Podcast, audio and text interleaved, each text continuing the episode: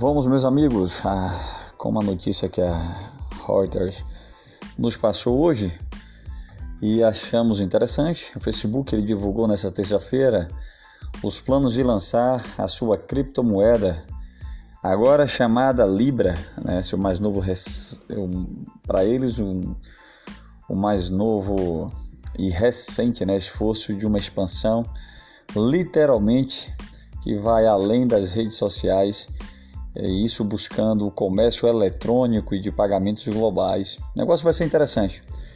Ela se, a, o grupo Facebook ele se uniu a 28 sócios para eles formarem uma entidade sediada em Genebra. E aí o pessoal vem conversar com a gente que não entra empresas que têm eles abrem lá seus escritórios em paraísos fiscais, né? Não pode abrir no Brasil, porque no Brasil não tem como empresa nenhuma crescer com tanto impostos, não é isso? E a ideia é que a moeda digital seja lançada no primeiro trimestre de 2020. Ela também criou uma subsidiária que chama Calibra, ela que vai ser a responsável por, ofer por oferecer essas carteiras digitais, né, para salvar, enviar, gastar, a famosa Libra. A Calibra ela vai ser conectada às plataformas, a todas as plataformas de mensagens do Facebook e até pelo WhatsApp, né, que está lá sendo utilizado e essa utilização ela tem mais de um bilhão, um bilhão de usuários. Vale lembrar que a Libra vai ser possível você comprar, efetuar pagamento, compra e venda através do WhatsApp, viu? utilizando o WhatsApp. Então, eu acho que vai ser interessante, né? No meio dessas agoniações aí, a empresa a Menlo Park, acho que é isso mesmo, lá na Califórnia, ela tá com grandes inspirações aí para essa moeda, né? Mas aí tem também o que entra também é uma preocupação com a privacidade do consumidor ou então a questão das barreiras regulatórias e que pode apresentar obstáculos significativos aí para a apresentação disso daí. Na realidade, o Facebook ele não não não está apenas potencializando as transações entre os consumidores e empresas em todo o mundo, mas ele quer também oferecer um certo tipo de serviços, né, de serviços financeiros aos seus consumidores que não têm acesso a banco. É, não está claro como parlamentares ou reguladores reagirão ao fato de que o Facebook e de fato também a, do Facebook ter se tornado iniciativa em direção, ter tomado essa iniciativa em direção a serviços financeiros através de um mundo altamente desregulado, né? O que é que o que é que o Facebook está vendo através disso? O que foi que o Facebook viu que ninguém conseguiu ver, né? Aí tem uma nota que fala o seguinte: o Facebook con, é, contatou reguladores dos Estados Unidos e no exterior é, para falar sobre a futura criptomoeda.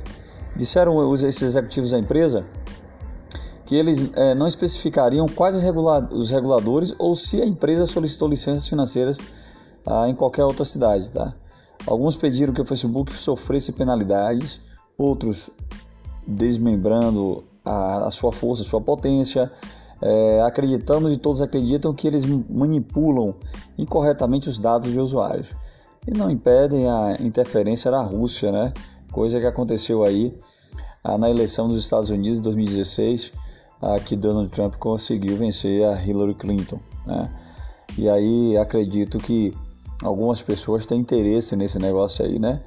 Ele, o Lemerier, Lemerier, Lemarier, Lemarier, né? Acho que é esse a pronúncia do cara lá, avisou que pediu aos presidentes dos bancos centrais dos países do G7 que escrevessem um relatório sobre o assunto até meados de julho.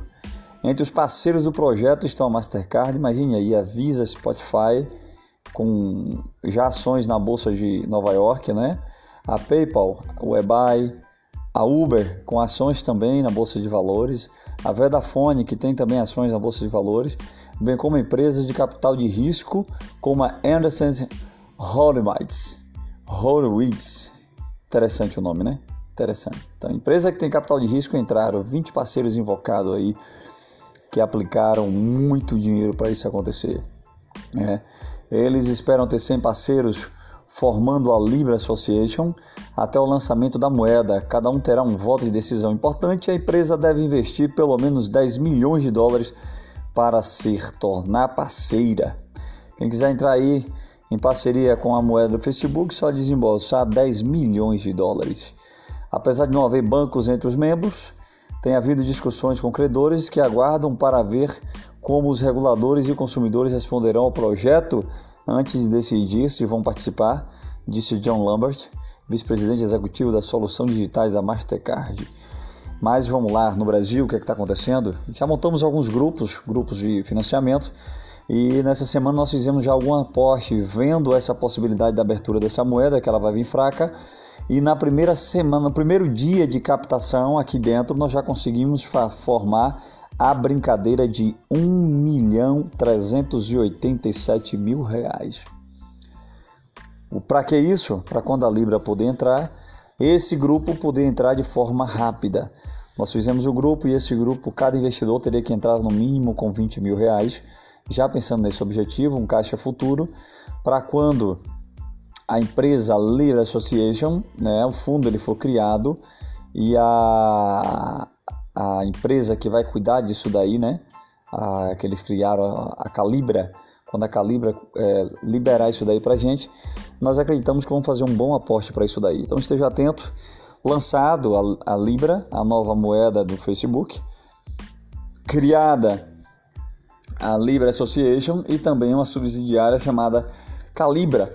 Ela será responsável para salvar, enviar e gastar todo o dinheiro lá dentro, beleza? O Facebook e o WhatsApp vai ser as plataformas utilizadas para compra e venda.